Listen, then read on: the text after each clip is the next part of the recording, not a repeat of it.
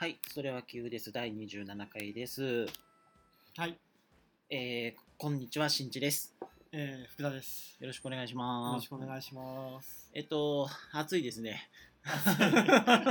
えー今、えー、2018年7月20日はい、現在なんですけども、はいはいえー都内の方は、えー、と毎日1週間近くかな？35度超え？なんかもう温温度のさ、にあの、うん天気予報とか見ると真っ赤になってるよね。真っ赤になってますね。真っ赤になってます。でも、うん。京都とかの方がもっとすごいねなんかああ、見てると。40度超えてる。そうそうそうそううんそうそう。いやー。金沢どうですか？金沢はいないから分かんない。あそっかそっか。そう福田君はよくちょいちょいこあんっちまりいない。あ、でも暑いですよ。暑い。暑い。あ暑い夏です、うん。はい。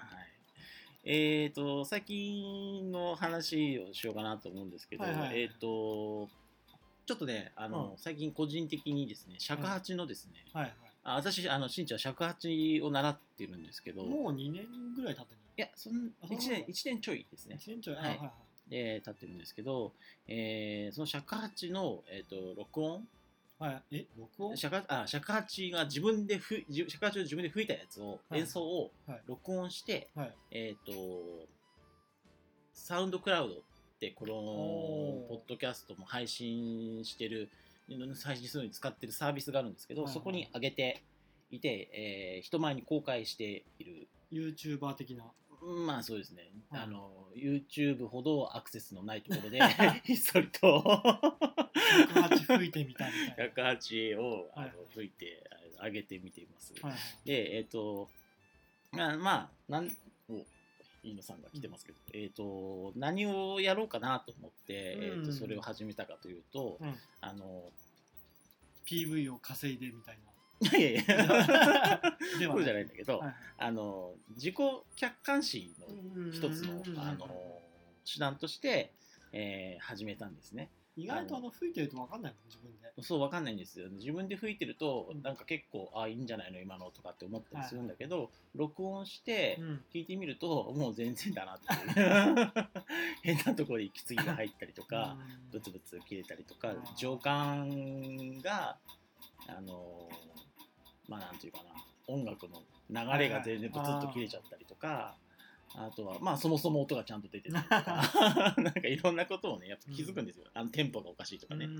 うん、あのーえっとねこれは尺八だけに限らないんですけど、うん。なんかあのー先生から、うん。うんえっと楽器をやるときに、うん。えっと重要なこと、うん。あの3つあの上達しない人3つの法則っていうのを教えてもらったんですはい。それは、えー鏡を見ない。うん。自分のやってる姿をうんうん。見ない。でメトロノームを使わない。お。うあと人前でやろうとしない。うん。この3つが掛け算するとした人はまあ大体できないできるようにな。らない尺八に限らず尺八に限らずギターとか、はいはいうん。でそこに共通してるのはうん。自己客観視ができるかどうかだっていう。うん。自分のありのままの姿を、はいはい。えー確認すして受け入れるっていうことをうん。いかに繰り返せるかっていうところが、やっぱ上達には重要なんですと。いうことを、まあ言ってました、うん。先生は。うん。まあ、そういう一環で、えっと最近うん。その録音をサウンドクラウドに上げておりますので、はい。あのえー。僕らあの高校の時に合唱やってた合唱やってたじゃんああはいはいはい。あの時も録音して聞いたら ずったよね。そうですね、はい。ひどかったですね。そうそう。あれとまあ同じ。はい。あのもっと真面目にやればよかったなってね思ってます。あのあのね、客観視。うん、なんか真面目なん真面目にやるなんてかっこ悪いって思ってる高校生の人がもしいたらですね、はい。言っておきたいです。はい。真面目かっこいいよ。あでもその上達の道に対してその、うん、多分尺八なんて全部そうだと思うんだうけど、ん、数値化したり。うん、ちょっと音楽は数値化できないからね、うん。そのやっぱりその自分がどういう姿かっていうのが分かんないと自分がどこにいるかっていうのは分かってないってことだから、うん。自分がどこにいるか分かってないのにどっか行こうとすることはできないですからね。名言っぽい、うん、まあぽいこと言ったら、ね、別に中身はそんなにうん。ないけど、うん。はいはい。そんな感じでまあ人前にやるやるってことの一環として、はい。えっとちょっとサウンドクラウドに上げて今何ファイルぐらい上げてるあえっとねまだ3ん？まだ2です。2つです。2つ。はい。その、まなんかリンク貼ったりとか？あしようと思います。あの Facebook ではあのやりましたよって流したりするんですけど、うん。まあちょっと拙い演奏ですが。これがめきめき上達することを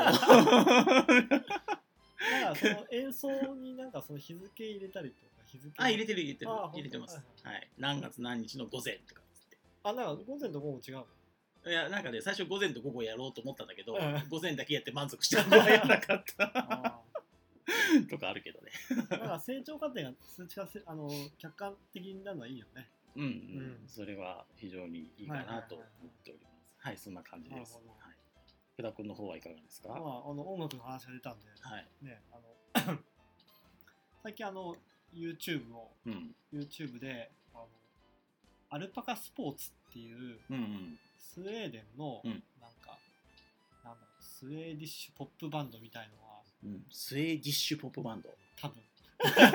Swedish って言い方をするかどうかわかんない。あ Swedish は言うと思うけど。があのちょっとお気に入りになってて、うん。あの仕事をするまあ仕事であのひたすら作業をしてる時とか聞いてるんだけどもともとえっとねその所属してるレーベルがうん。エレファンツレコードん？エレファントレコーズか。っていうスペインのうん。インあのインディーズのレーベルなの。その中にあのラ・カーサ・アズールっていうスペインのバンドがあってそれがすごい好きなの。ラカーサ・アズール。そうそうそう。ラ・カーサ・アズール。ラ・カーサ・アズール。うん。はいでそあラ・カーサ・アズールか？うん。な、うん。スパニッシュポップバンドそっちは。そうそうそう。でなんかそれはあの ちょっと渋谷系みたいな。うんうん。まあなんかよくわかんないけど。俺が知ったのは6年6年か7年ぐらいもうちょっと前がなんだけども、うんその時の PV には、うん。えー、と男性3人とうん。女性2人のうん。バンドだったんだけど、うん何年かして気づいたら男1人になってて。でしかもあのその時の5人とは別の人になってて。じゃあ残残存勢力ゼロ。そうそうたまにあるよね。海外のバンドとかってね。あそうそう。それなんか名前だけ残ってて名前だけ残って中身全部変わってるみたいな。そうそう。あれ全特会だなみたいな。ありますあります。はい。あそのパターンのバンドさんで。まあいろいろ調べてみるともともとあのプロデューサーだった。のうん。プロデューサーが、うんあの前面に出てきてうん。あの PV もともとその5人はね PV 用のうん。キャラクターみたいなうーん。だから俺が見てたのは何でもなかった。うんうんうん特感で作ったみたいな感じ、ううん。ん、そのバンド自体が、うん、うん。そのあのエレファンツレコーズか。うんうん出ている。アルパカスポーツという、うんうん。うん。あのよかっよかった。ら、たはい YouTube ばっかり見ている人はうん、ぜひ違うものも。それはどこで見るんですか？あなんかアルパカスポーツってカタカナで打てば出てきますんでああ、それ YouTube で見る。YouTube で。さ あ最近のさビッグデータすごいなと思うのは、うん。なんかこう一つちょっと毛色が違うものを見るとすごい勢いでレコメンドが来るんだよね。ああ、うん。関連のね。これもこれもみたはいいはい。な、あなんか気づくと僕の YouTube のおすすめがはいはい。全部スペインのバンドみたいになってて、うん。あ、そうなんですね。スパニッシュスパニッシュで。でうん、あの、占められているんですね。そう Swedish とスパニッシュばっかり。になって俺はあのゲームミュージックばっかり聴いてるから、あの、あの、せファイアーエンブレム聖戦の系譜はい。攻略してみたみたいなやつ、3時間ぐらいあの ずっと見てたりとかしましたけど、あはい。手のやつゲーム実況見るとさやった気になるね。やった気になるっていうか、まあまあ、それでもういいかなって確かに思う。音楽も聴けるし、はいはい。うん、そうですか。じゃあ、久久々のヒットだったということなんですか？あそうそうそう、ん。あんまり普段見ないんだけうん、そのエレファントレコーズさん、うん。そんなに見ないけど久々にヒットでしどた。あそもそも YouTube そんなに見ない。えでも仕事 がちょっと作業が多くて、うん、作業の間に何かできるのないかなと思ったら音楽を聴いていたと。うん、作業っていうのは要はなんか頭あんま使わないであもう手だけ。手だけ動かせばいいっていうやつね、うん。それにあったか。極端な話俺じゃなくてもいいみたいな。でも俺しかいないから。そうそう俺しかいないみたいな。そじゃあそんな時にアルパカスポーツということで。そうそうそうはい。作業と紐付けられてるんで多分何年後何年か後にうん、アルパカスポーツ見るとその時の嫌な気持ちが 紐付けられてしまって じゃああんまり良くないんじゃないですか。あ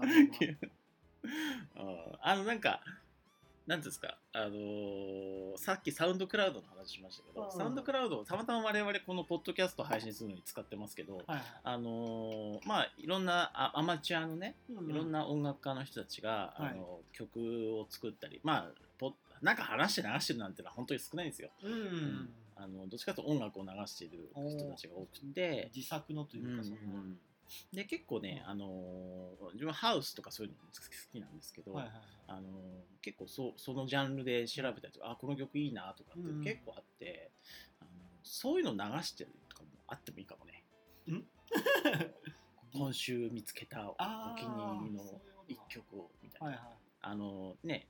急になんか音楽番組みたいになっちゃうけど大丈 ステイチューンしていただくようななんか数回前までは銭 銭と 銭と本の話ばっかりしてた あ銭の問題を回避するためにサウンドクラウドの楽曲を使わせていただくわそうそう遠くはないかなみたいな。ぜひぜひ。はい、まあ、まあそんなことももしかしたらやるかもしれませんというところで、じゃあオープニングはこれくらいはい。はい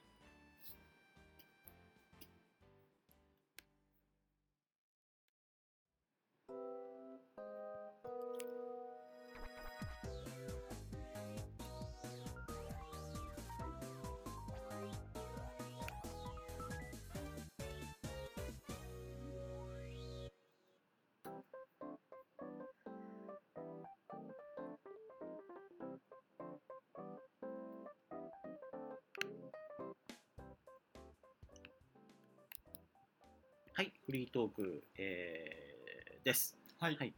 えーっと福田君から。はい。ああはい。あのその前に、はい。今日はあの直接会ってるスペシャルだということを。ああ そうですね。誰全く全く言ってなかったですね、はいは確かにもうでももう4回目ですからね。スペスペシャル感も。ああ、まあまあ今日は直接会ってます。な直接会ってます、ははい。この息の相方。な 皆さんもね感動感動を禁じ得ないと思いますけど。直接会って新地宅でやっておりますそうですね、はい。お犬様も。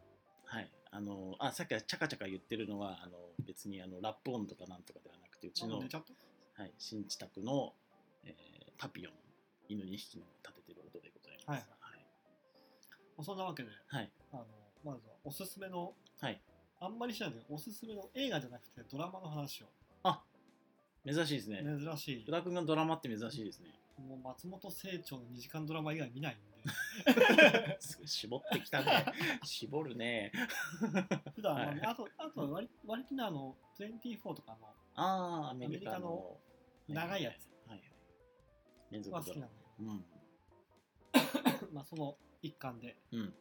えーとね、ちょっと古いんだけど出版社をはい。舞台にした「重版出退」っていうはい。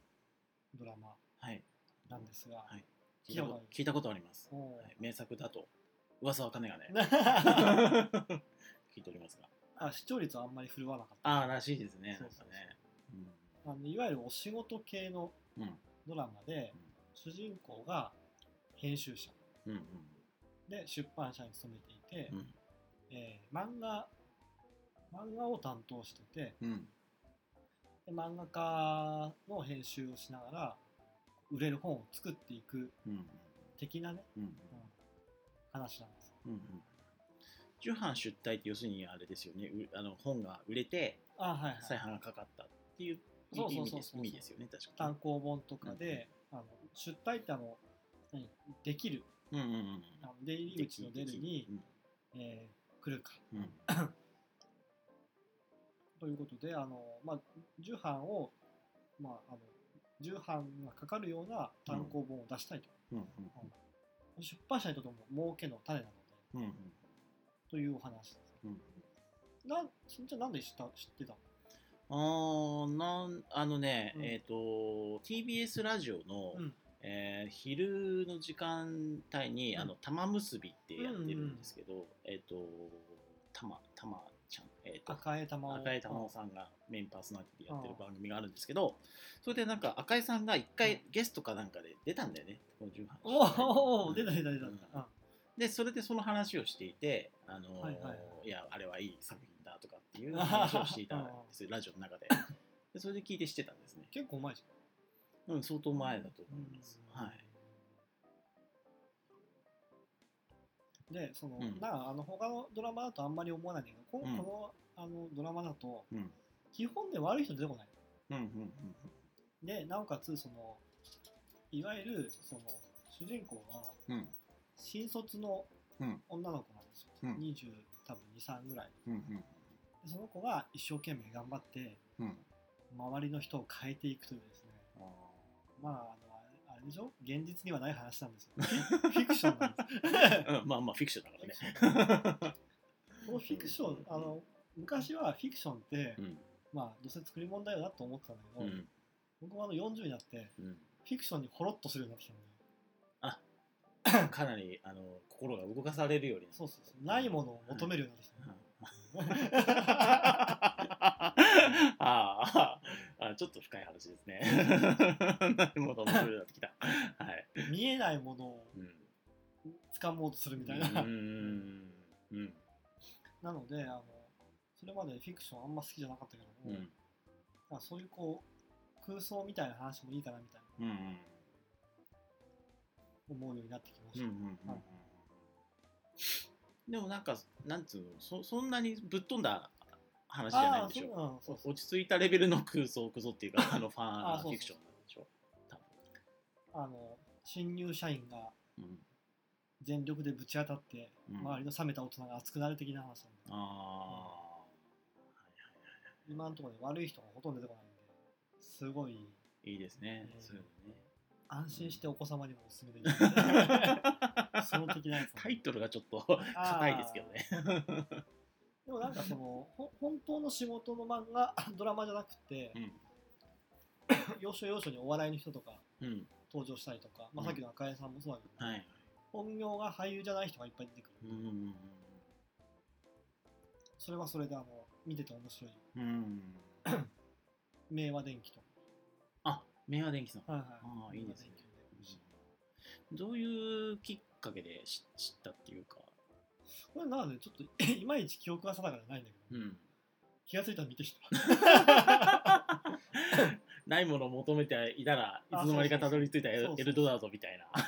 多分アマゾンプライムじゃないかなと思うんだけどああ。おそらくはなんか、プライムビデオパッとか入ってきた。そうそうそう、うん。そうなのね。うん。なんかあれですね、オープニングの時に言ってた、その、ん。アルパカスポーツといい、この「重版失態」っていうドラマといい、なんかこう、うん。ちょちょっと今今までの福ちゃんとは、ああなんていうか。相当疲れてるね。あれ？ちょっとなんか違うなって感じあのあアクションが見られますが。まあ一つはやっぱ今年40になって、はい。こうちょっとこう折り返し地点うーん。まあ別にあの80ぴったりでってわけじゃないけども、まあ、一般的には折り返しかなみたいな。っそうそうですね。うん。ていうのでこうちょっと疲れているのと。え折り返しで疲れ40年間疲れましたそうそう40年間の積み重ねで疲れましたっていうこと。なんかこうちょっと今までしなかったこともしてみようかなみたいあなもうだってそんな初めてとかあんまなくなってきたし、あはいはいはい。やってみたことのないことに面白い発見があるかもしれないっていうことね。逆を言うと今までやってこなかったんだから、うん。面白くないであろうっていう前提で来てたので、うんあの伊集院光さんもラジオで言ってました。なんかうん。あの自分がこれまで嫌ってきたとか苦手だと思ってきたことの中にしかもう発見がなくなってきた。ああそうだかそうそう。そうらそれをやるっていううん。あえてやる。あえてやる、うん。ドラマなんかちゃんちゃらおかしいぜと思ってた へそで茶を沸かすぜと。そうそう。意外と面白いなと思って、あうん。まだねその恋愛とかそういうのはちょっとさすがにまだだけども、ーうん。なんかね今までの僕だったら、まあ、どうせ作り物なんでしょみたいな形で思ってたんだけど、やっぱり意外とねこう創作の中にもちょっと面白さがあるというか、うんまあ、これが多分どんどんいくと水戸黄門みたいなの完全懲悪型うのん全部台本通りですみたいな感じになると思うんだけど、のね多分ね二十歳ぐらいのね福ちゃんがね今の福ちゃんのコメントを聞くとね、あの覚醒の感が。そうだね。しんしんちどんな本読んでるのとかさなんか確か当時、うん。なんか忘れたけどフィクションうん。の作品、小説うんあげたら、うん。フィクションはダメだよって。ズバッと切られた記憶がありますが。まあ当時はまだちょっと若かったというツンケンしてた。まだあのフィクションの面白さは分かってなかった。まあまあまあまあまああの世の中にフィクションというジャンルが存在するってことはやっぱそれなりにうんきちんと そう意そう味があるちょっとニニーズがあるわけそうですねそう意味があるんだなっていうのはやっ客観視できてきたあとそのお話にした方がうまく伝わるっていう内容ってあるよね。あそうだね。概概念うんとかさ、教訓とかさなんかいろいろね。そうなんかあのそうそうそう、うん。この重版出退っていう話もちょっと文章にすると説教臭い話なんだよね、うんうん。まあ、なんか本によって救われた人が出版社で社長になってうん。いい本をたくさん世の中に広めていくみたいなうんうんちょっとやっぱ積極臭い話なんだけどそれをドラマにすることによって、うん。で多分登場人物たちが語り部となってうん。話していくとその登場人物のことがなんかそのその喋ってるセリフの背景になるんだよね。うーん。だから主人公があの、まあ、心っていう、うん。えー、と柔道をやってたんだけどもうん。その怪我でオリンピックを目指せなくなってうん。頑張っていたけども報われなかったっていう人なんだけども、うん。その人がそのその背景というかバックグラウンドを持ってうん。夢を語るとやっぱりこうあやっぱちちょっと違うなと思ったりとあかー。なるほどね。うん。あとは、えっと、黒木春。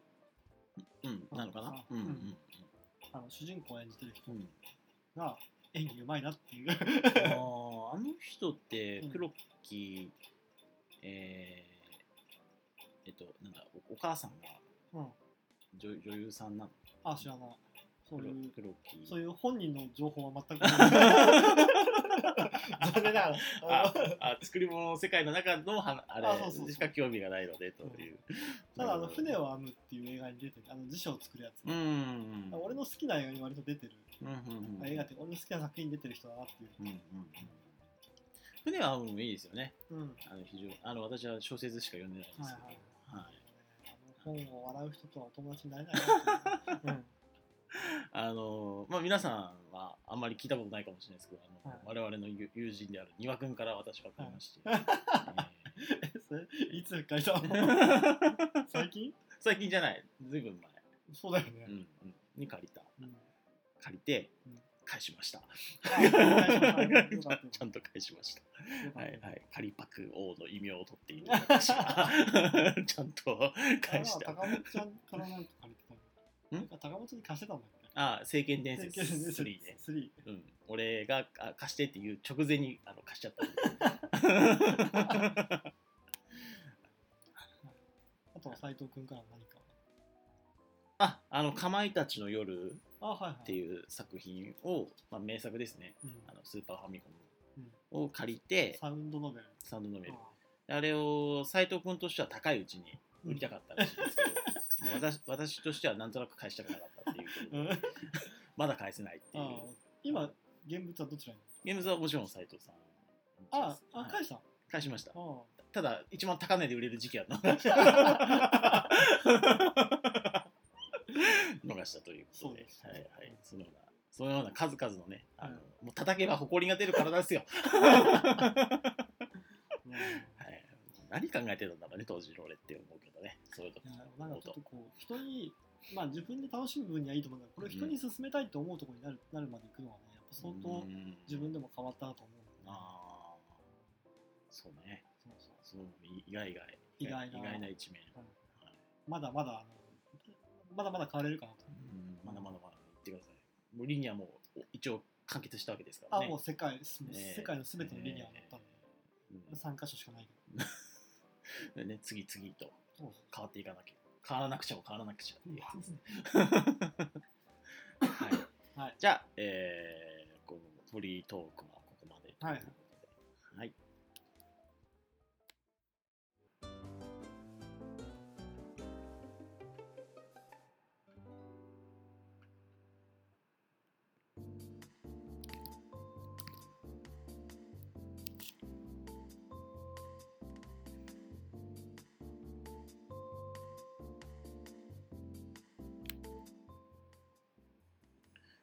えー、と2つ目のフリートークで、えー、と新地が話します。はいけども、えっとちょっと最初に思ってた話をサクッとだけ話してもいいですか？えっ、となんかね、うん。あの最近あの会社でえっ、となんとかな見積もりをする時のうんうんうん。あのテンプレートうん。を整備するってことをやってるんですよ。はいまあ他他の仕事もいろいろあるけど、うん。その中でちょっとやってることがあってであのそれを進めてる時に、うん。あのなんていうのかな。ちょっとそのじ自分はベンダーの立場になるんだけども、あのベンダーを採用するというか選ぶ時にあのどういうところを注目するとその、まあババ引かないっていうか、うん。あのまっとうなベンダーが まあ得られやすいか。見積もりをして出てきたものに対して評価軸を決めるのね。そうそうそう。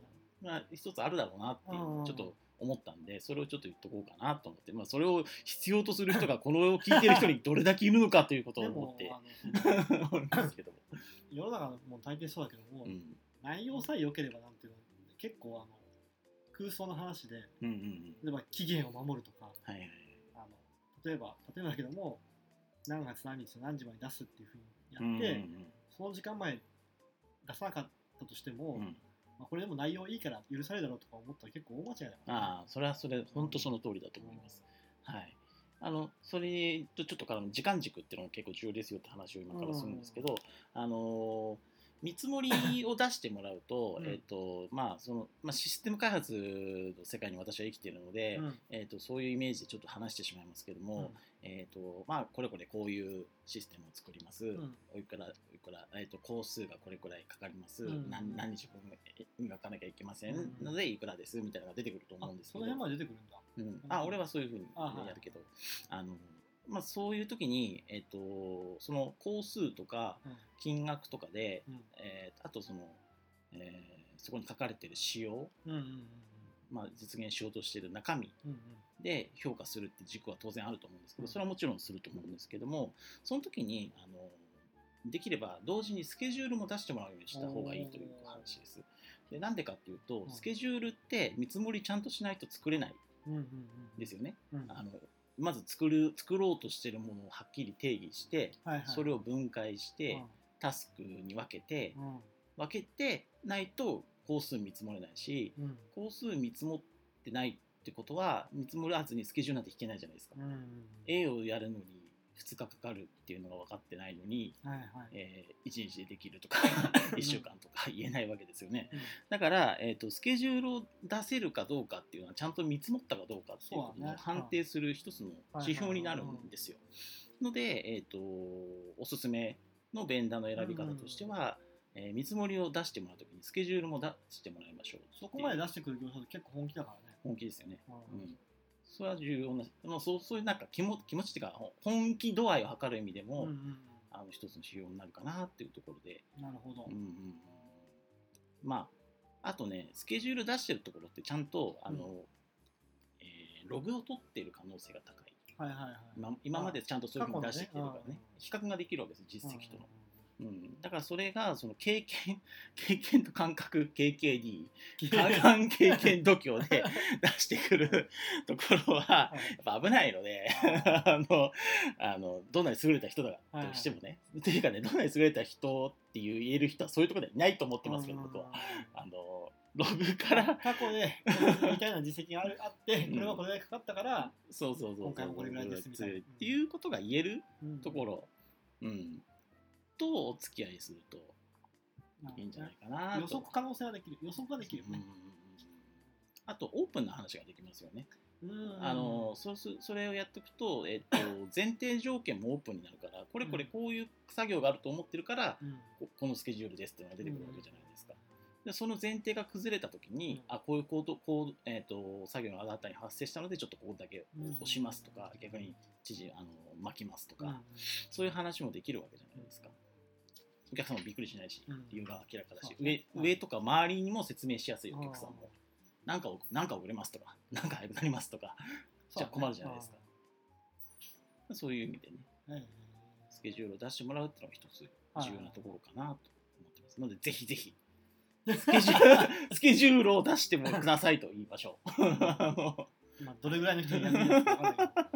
はい、で、まあ、ここの話はここまでで。うんえっと、ちょっとあの全く全然違う話をしますけど、うん。えっと、昨日なんですが、うん。えっとえー寄付月間っていうイベントが今年で4年目になるんですけど、寄付月寄付月間っていうイベントがあります。でそれはどういうイベントかっていうと、うん。あのー毎年12月1ヶ月間を、うん。えー寄付のことを考えたり、うんえー話し合ったり、まあ、実際寄付をしてみたうんうん。り、まあそのそういった、えー寄付について語ったり行動したり、うん。あの見直したりしようっていううん月間として動きましょうっていうイベントなんですね。でそれのキックオフイベントっていうのが昨日あって、うんうんえー行ってきたんですよ。で、えっ、と、まあ、そこで、えっ、と、3年、えっ、と、今年で4年目になるんですが、どんどんどん年々規模も広がっていって、協賛する企業とかもどんどん出てきてて、えーでかくなってきてるんですが、えっ、と、中学生うんうんの、えー子たちがいて、えっ、と、来てる子たちの中に、うん。子たちの中に。でその子たちが、あの、なんていうのかな、えー PDCA をちゃんと回して、大人もちろん大人のフォローはあるんですよ。あるんだけど PDCA を回して年々その,、えーきその寄付月間に、うんえー、とあるイベントを行ってるんだけど、イベントの精度を上げていっているっていう話が、あってうんあもうすげえなとかっていう話とか、あとそのすごいその目がキラキラしてるんです。ボランティア部っていう部の部活動としてそれをやってるらしいんだけど、あのなんだろうね。あのすごいその自分たちのアクションで、うんえー少しでも世の中がいい方向に変わったらいいって純粋に思ってる感じとか、あのどんどんその寄付する人増やしていきたいとかっていう圧熱がすごくて、あのちょっとこっちとしては、うん。あ私はあの眩しい感じが。眩しいし、うん。あの私はその NPO 支援のうん。コンサルティング会社で、えっと、エンジニアをやってるんですけども、えっとい言ったら NPO からお金をいただいて、うん。えー仕事をしているわけで、はいはい。えっと私もある意味では寄付で食ってる。うんうんうん。寄付だけじゃないけどね、うんあのなんだよまああの大元ので出るお金の元はうんうん。そうそうそう。そそううに近いういそうに近い、うん。うん、あのでや助成金とかもあるけど、うん。まあ寄付の流れではいはい。食べてますというところでこっちあの支援される側寄付される側であのちょっと身があのいたんだけど気持ちとしてはうん。どっちかっていうとね寄付もしてるけど、うん。ね、そうするとなんかやっぱ 襟を正さなければいけないというか、あのハッとするというかその子たちの圧に見合ううん。リターンをうん。NPO 団体うん。とか、まあ、我々のような中間支援団体っていうんだけど、うんそういう団体は団体とか会社っていうのはできているんだろうか、うんうんまあ、うんより具体的に言うと例えばだけどあの寄付した成果うん。をもっとちゃんと報告できているだろうか、うん。とか見えやすくなっているだろうかとかあとは支援者さん同士が、うん。あの結びつくなんかそういう仕掛けをあの真剣に考えて提案したり提供していったりとかっていうことが足りてるだろうかと。か、そういうことをいろいろ考えるきっかけになって、非常に良かったんまあですよ。PDCA の C そうだね。に。当たる。うーん。うん。どれぐらいの規模例えば何参加者参加団ね体、参加団体、えっと、三女っていうレベルだと、うん。300か400ぐらい企業が、うん。企業とか企業団体がはいはいいます、ね。うん。で、公式企画っていうのがあって、それはなんか、その、個人でも団体でも、うん。その寄付月間にこういう企画やりますっていうのはいはいを立ち上げて、それをやるんだけど、うんその、えー、と公式企画の数も120とかうん。出て、まあ大変すごい ムーブメント日本ってあんまほ寄付の文化ってまああんまりこう目立たないじ目立たないね、ううん。んゃん。でやっぱりその外国でもまあ例えばアメリカだと、うん。チャリティーでうん。お金を集めるとかってまはいあ普通のことだし、自分の支援する政治家に寄付するのは当たり前なので、うん。ね、そういうこうもっともっと公にしていくみたいな、うん公オープンにしていくみたいな、うんあの一つの問題としてその、N、日本少なくとも日本においては、うん NPO 団体の社会的信用度が低い、まだまだうんだからその寄付しした先がなんかブラックボックスっていうか、うんうんなんでその分かりやす分かりやすくというか見えやすい形でこういうことに使われましたっていうのをもっとその上げていかないと、うん。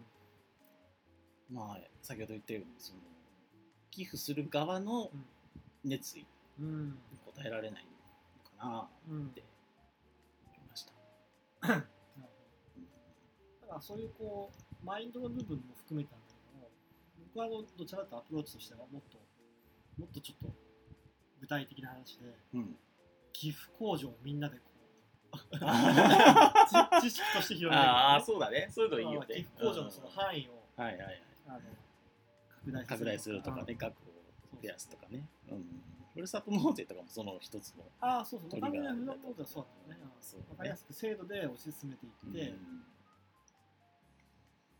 て思いました。はい。そんな。あとはまあ手軽。あー。手軽にそのこのこの前のその西日本のうん。大雨でも、うん。あのヤフーだかな？T ポイントカードを簡単に、あ T ポインまあトをどうおその納め給できるってあれは手軽だよね。うん。確かに、俺もよくやる。あれであれに対応あれとちょっとすごいこう時代錯誤だなと思ったのはあの民放連かなんかがあの三井住友銀行にうん。寄付口座を開いてるんだけど、うんそこに、えっと、振り込むのに手数料がかかりますみたいな。ちょっとちょっとね。なんだかなみたいな。いけてないよねそうそうそうそう。うんそうそう。そういうところをねやっぱね変えていく責任があのそそこの分野で食ってる人間としてはあるのかなって思ったりして。います。あの皆さんあの12月？うん。まあ12月と言わずなんですけど、うん。えっと何かその寄付ってまあ功罪あるんですけどうんうんはっきり言っちゃうと、うん功罪あるけども一ついいいいとこいいとこもあもちろんあってあの、うん。いいことの一つに、うん。あのその寄付することで、うん。えー寄付した先の団体が解決しようとしている社会課題うんうん。に意識が、あの立つというかアンテナが立つというか、うん。で勉強するようになるとかうん。そういう効果があったりとか、うん。あとはその、まあ、同じ支援者同士で、えーとまあ、つながりができていくとかいうケースもありますし、あの寄付する側にも当然そういうメリット、うん。さっきの寄付控除もそうだけど、うん。そういうメリットもあるしあとはその寄付される側のなんていうのかな寄付のいいところっていうのがうん。あってそれはその寄付してもらえるってことが、うん。あの応援選ばれてる。そうそう、ん。応援されてるってことになるじゃん、メッセージがそこに込められてる、うん。だからその自分で稼いで自分でその金を突っ込むっていうのはそういうの結構嫌いじゃないんだけど俺は、まあ ある意味責任が伴わない。そうそうそうそうそう、自ま、巻きこ巻き込む力をあまり意識しないでいいっていうか、はいはいっていう見方もできるよね、ううん。そういうあのーなんていうのかな、うん、その一人でやるっていうこととまた違うメリット。はいはい。周り周り仲間ができていく。周りと一緒にやっていくんだっていう、うん。うん、そういうメリットはあると思いますので、まあ、あのぜひぜひ。あのその今硬い感じで話しましたけどうん。というか新庄はそういう硬く 話してしまう癖があるので、はいはいあれなんですがあの例えばあの、えーと寄付バーっていう企画があったりとかしてそれはお酒を飲めば飲むほど、うん。えーとえー寄付になるみたいな、はいはいえードリンク頼んで、うん。そのドリンク頼んだうちの40%が寄付になるみたいなうん仕組み、でそこには、えーの NPO の人たちを呼んで、うん。NPO の人たちが前でプレゼンしながらそれをみな聞きながら、えー、とお酒を飲むみたいな。だから、えー、と NPO の人がうん。お酒飲ませば飲ませるほうん。ど寄付が増えるわけだから、あの今飲みどころですよみたいな感じでそういうなんか楽しい企画とかいろいろある。のでーうん。あの皆さんもぜひ、えーとうん公式サイトもありますので寄付月間で検索すればすぐ、うん。あのありますので、えーまあ別に 進行委員でも何でもないんだけど、ん。プッシュしてますが、えーよければアクセスしてみてください。でもそれそれって例えばその罪悪感だったりするのはね、寄付に関する後ろめたさというか、ああ、罪悪感。うん、いやなんか普通に、まあ普通に寄付すればいいなと思ったんだけども、うん。なんかと絡めるのは多分その対象者を増やす。うーん。だって変な話何も言わなくてもする人はするんで、ね。する、うん。その壁を越えるっていうか、うん。興味ない人をどうやって巻き込むかっていうのはやっぱずっと課題なんで、うん。マーケティングと一緒だと思うんだけど、うん。うんそこって。うん。まあ勉強になります。ちょっとリンクを貼っといて。ああ、うん。ぜひぜひ。ぜひぜひ。あのいもうもしあの送金があれば企画も はい立てて やってくださいというところです。はい、はいありがとうございます。はい以上です。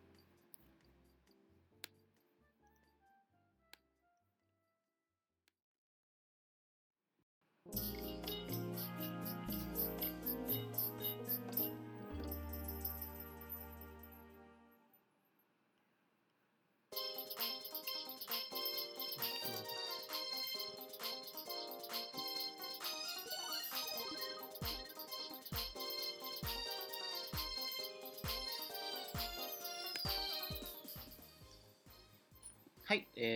えー、お疲れ様です。エンディングです。はいえーっと、エンディング、そういえば、この間、あの、うん？収録終わったら、エンディングを何話そうか決めようっていう、その、なんつうの、ある程度定型化しようみたいな話ありましたけど、すみません、決めずに 今に至っております。えーこ今後ちょっとまた考えますが、えーっと、あ、次回予告とかいいのかもしれないですね、本当はね。それ次回が決まって次る場合。回が次回がね、うん。いや、割とその流動的ですか予ら告、編。予告編、あの次回内容がいいんん？次回内容。内容？この話をしますみたいな。あ宣宣言してね。ほら僕らの話って一回一回が繋がってないじゃないですか、そうですね。あの一話完結。うん、まあまあうまく言えば。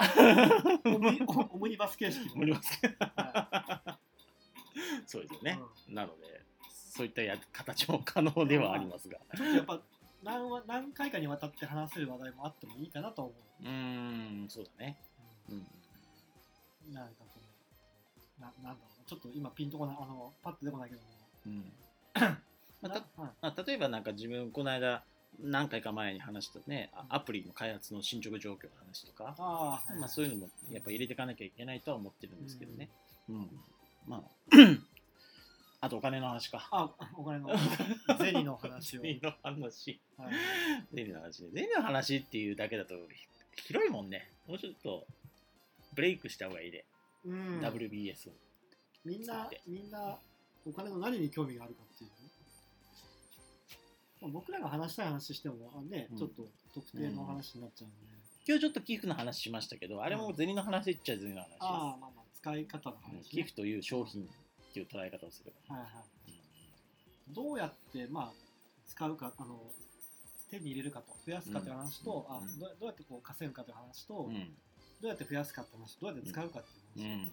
まあ、そういうアプローチ。で3つが、まあうん、ざっくりとあると。ため方増やし方使い方みたいな、うん、いいですね、なんか。ちょっとコピーライティング的な。あ うんうんうんでその順番に、まあ、逆逆説的に言うとあのどうやって使うためにどうやって増やすかみたいな。うんうんうんうん。ただまあ問題は実際に我々が増やしているかどうかっていう問題をそうですよね。つまびらかにしないうん増やし、私は増やしてないです。フラグはなんか前、あの、投資をやって、やってみたいってか言ってましたよね。金とかね金あ、金。プラチナとかあと不動産不動投資産とかそうそうそう、まあ稼ぐ方法についての前にうん。ああ増やす方法についての前に稼ぐ方法を考える、うんうんうんうんそういう話でちょっとこうあの何話かに分けての話でもいいし、うん。うん。うんうん。ということをちょっとえ、まあ、エンディングで話すべきことかわかんないけどうん。割と毎回あの興味を持った我々が興味を持った話をいつもしてるので、うん。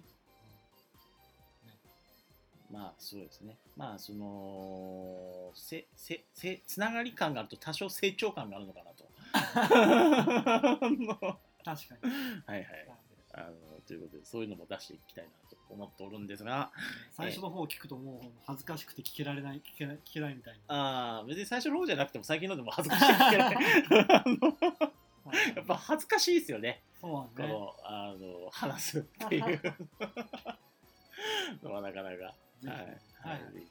えーで、えーちょっともともと話そうかなと思ってたのは、うん。と7月17日、この間ついこの間が、あの結婚記念日だったんですよ。ああそうやなんか、はい焼肉を食べに行った。焼肉を食べに行ったりとかい。ろいろしたんですが、はいはい。えっ、と、ペアアイテム、ペアアイおっと、物が落ちましたけど、はい。ペアアイテムを、えー奥さんと私で同じあのはいはいはい。衣装の、はいはい。えー、と医師の意に匠の匠と書いて衣装の、はいはい。えーアイテムアクセサリーを作ってはい、えー作りたいなと思って作ったんです実際、はいはい。なんか RPG でいうとすごい力があるやつそうそうこれあの今ブレスレットつけてますけどあこれはい。はがその一つなんですけど、これあこれって言ってもあれか。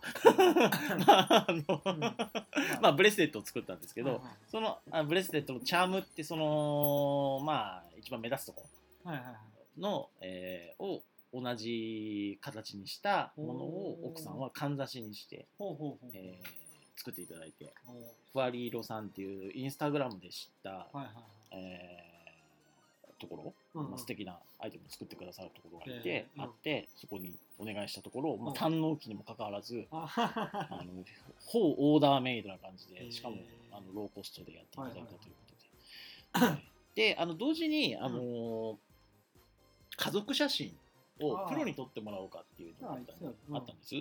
であのそうなんだけど金沢来た時もさなんか家族の写真がないはいはい。撮り撮りました。一応ね。はいはい。金沢金沢で撮ったんですが、えっとまあ、この犬犬と、うん。まあ、我々夫婦っていうのを撮っていたいなと思ったんですが、えっとまあ、カメラマンさんを見つけて、はい。価格交渉も終わってて、うん。っていうだ段階だったんだけど、うん。はたと気づいて、うんあのこれ夏だから今、うん。超暑いじゃないですか、うんうん。オープニングでも言った通うんり、だから外で撮れないなって犬が。ああはいかわいそうなことになっちゃうんで、だからあのもうちょっと涼しくなってくる。そうそう秋口にちょっと変更できますかあーつって、カメラマンさんに打診したら、まあまあ快諾してくださって。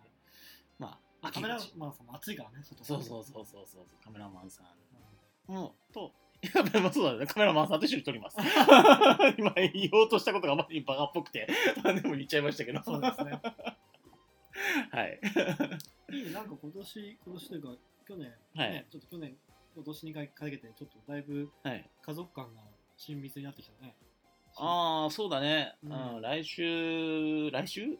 あそうだ来週あの、うん金沢から母が出てきましてあのここ今新新地宅東京の新地宅で収録してるんですけど、この新地宅に来てもらったり初めて来る。初めて来ます。あ来たりとか、はい。まあ、い妹があのパティシエやってるんですけど、それのその東京でイベントがあって出店するっていうんで、へえーそれの、まあ、おお付きで、えーと母母とその妹2人で、で、あのー昨年、あのー義理の母が亡くなってるんですけど、うんそれを義理の母の墓参りをうんちょっと一緒に行こうかみたいな。まあね 家族関係が良好になってきてそうですね。それでね、うんやっぱりお母さんが、義理のね、お母さんが、うん、つないでくださったんだろうなと思ってますけど、はい。はい、ありがとうございます。しんみりしましたけど。はまあというわけで、い、というわけで、あの長々と、あのお聞きくださいまして、ありがとうございますって、はいまた締めちゃったんですけどね。ふーちゃん、なんかないですか？そうですね、はいスイッチ欲しいなと思って、最近。スイッチ、あ、ニンテンドースイッチ。のスイッチ、はいはいはい。ななんかししたいやつはあるんですか？ないんだけど、あ PS4 買おうと思ったら、家族に全然うちにいないじゃんって言われて、あまあ、確かにそれはうちで言われたんですか？と。そうそう。それはうちで言われてでで、じゃあスイッチかな。よくわかんないんだけど。持ちあ持ち運べるからってこと？そうそうそうそう。はいはいはい。出先で。出先でゲームができるう。でも出先も仕事してるんで、うん。ゲームしてる暇ないんで、荷物が増えるだけなのではないかと。ちょっと、スイッチっていくらなんだっけあれ？あ、わかんない。わかんないけど、そんな高くない？3。万円ぐらいかな。想像だけど。うん。うん。一時期なんか品薄だったけど、そうですね。結構、電車の中でやってる人いたから、じゃあもう市場には出うんもう出回ってもうもういけるんじゃないかと。うん。はい。天堂の商品のね、あの動員力を舐めていかんですよ。兵糧兵糧が長く持ちますからね。そえー任天堂さんはな幾度の危機を乗り越えて。不死鳥のように。そうそう、ほら、僕らのね、本業であるゲームの話もしないといけない。あそうですね。ゲームの話最近してないよ、ゲーム。そうですね。あのドラドラクエ11あ、ドラクエイレブン、はい。の話して以来じゃないですか。あ、そう。その前にブレイブリーデフォルトの話か。うんブレイブリーデフォルトそうすいません。ややります。ゲーム、ゲームなんか、はい。ゲーム進行記録みたいなやつあー何回かに分けて。あいいかもしれないですね。と。はい。それそれで進捗がちゃんとやっていけるみたいうな。そそうそう。あの、はい。今週はレベルがいくつ上がりましたみたいな。聞いてどうすんだって話が。今今多分ブレイブリーデフォルトに関して言っても、はい。今このこれを聞いてる人の中で今今ブレイブリーデフォルトの攻略情報が欲しい人いないだろうからね。まあ、それは最新のなるべく。最新のゲーム？最新のゲーム、うん。うん。がいいんじゃないかなと。はい。そうですね。じゃあまあうんそんなそんなこんなで。ちょっとあのエンディングの最適化とオープニングの あの話題に入るのシシームレスに入れる工夫みたいなのを ちょっとあのやっていこうと思いますのでちょはいっと交互期待というこはいとで、はい。じゃあ、あの、お聞きくださってありがとうございました。えー第27回でした。次回もぜひ聞いてください。ありがとうございましたありが。とうございました。